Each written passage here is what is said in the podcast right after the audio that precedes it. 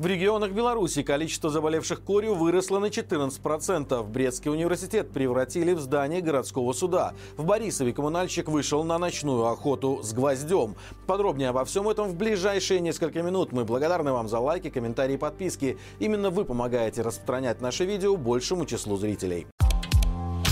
Число заболевших корью в Беларуси за неделю выросло на 14%. Минздрав сообщает, что ситуация контролируемая, однако количество заболевших увеличилось на 20 со 140 до 160 человек. Сложная эпидемиологическая ситуация развивается на территории четырех регионов – Брестской, Гомельской, Минской областей и Минска. Вместе с тем, в течение года эпизоды заболеваемости отмечались в Могилевской области. Минздрав отмечает, что в этом году болезнью чаще всего страдают дети, причем чаще всего болеют те, кто не прививался от этого заболевания из-за отказа родителей. Отметим, что корь – это очень опасное вирусное заболевание с высоким уровнем заразности. Оно характеризуется высокой температурой, воспалением слизистых и характерной сыпью на коже. Корь может привести к летальному исходу, особенно у детей. Как такового лечения от него не существует. Единственный способ избежать заболевания – это прививка.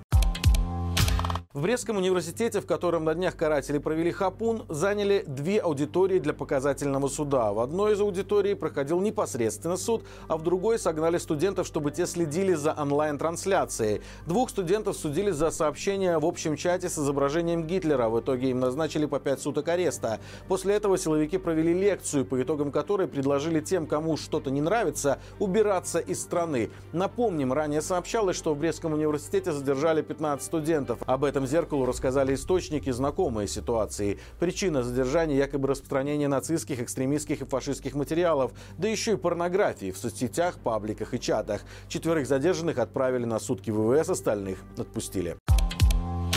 В Борисове работник коммунальной службы вышел на ночную охоту с гвоздем на припаркованные во дворе автомобиле. Как стало известно следователям, коммунальщика очень давно злили люди, которые ставили машины так, что это мешало вывести контейнер с мусором. Поэтому однажды ночью он решил проучить негодяев и проколол два колеса припаркованной легковушки. Произошло это в одном из дворов на улице Нормандии Неман. Владелец автомобиля намека не понял и пришел в милицию. Там посмотрели камеры видеонаблюдения и с легкостью вычислили 60-летнего коммунальщика. Теперь ему грозит уголовка и до трех лет лишения свободы. Напомним, недавно в Гродно на видео попал момент, как два работника мусоровоза блокируют припаркованный во дворе автомобиль мусорными баками. Дело в том, что из-за него коммунальщикам пришлось вытягивать контейнер с отходами через снег и бордюр. Затягивать его тем же путем они не захотели, поэтому убрали его с проезда, подперев тот самый автомобиль, из-за которого мучились.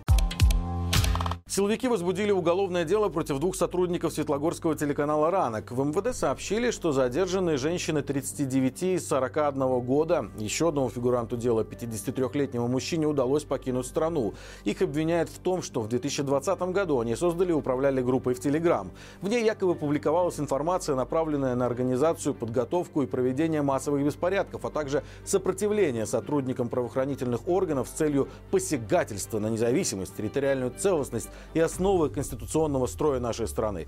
Отдельно силовики отмечают, что задержанные журналисты пропагандировали свои деструктивные взгляды через информационные ресурсы Светлогорской телерадиокомпании. По этим причинам было возбуждено уголовное дело за создание экстремистского формирования. Напомним, 7 декабря стало известно об обысках у корреспондентки Людмилы Анденко и бывшей главной редакторки «Ранка» Юлии Давлетовой. За полгода до этого из-за правдивого сюжета о взрыве на Светлогорском ЦКК, в котором погибли три человека, был разгроблен офис телекомпании компании задержаны 8 сотрудников. В сентябре ранок признали экстремистским формированием, после чего бывший редактор компании Андрей Липский уехал из страны.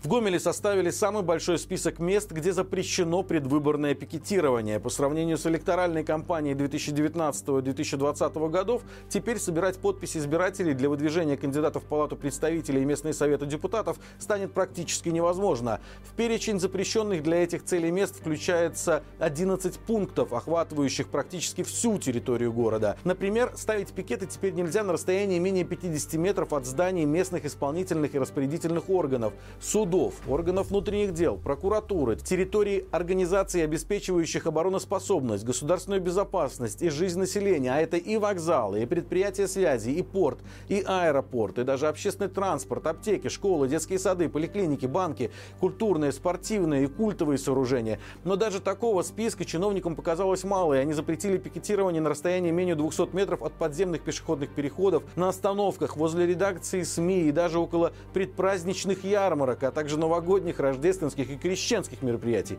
Пожалуй, комментарии тут излишни, но очень интересно, не нарушат ли эти требования сами лукашенковские протеже.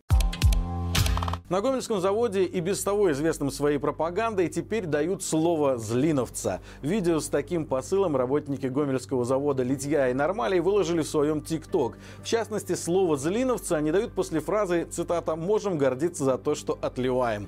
Конец цитаты. В конце ролика работник предприятия утверждает, что оно развивается вместе со страной, а не за ее счет. К примеру, коллег последовали и заводчане Гомсельмаша. Они, в свою очередь, дают свое слово после фраз «я обязуюсь расти и развиваться развиваться вместе со своим предприятием. И пока мы едины, мы непобедимы. Ранее подобный ролик вышел на МТЗ. Там работники давали слово «пацана». Все эти видео – попытка поймать хайп на волне российского сериала «Слово пацана». Он рассказывает о жестоких казанских бандах конца 80-х, а его основные герои либо предают друг друга, либо умирают при весьма трагических обстоятельствах.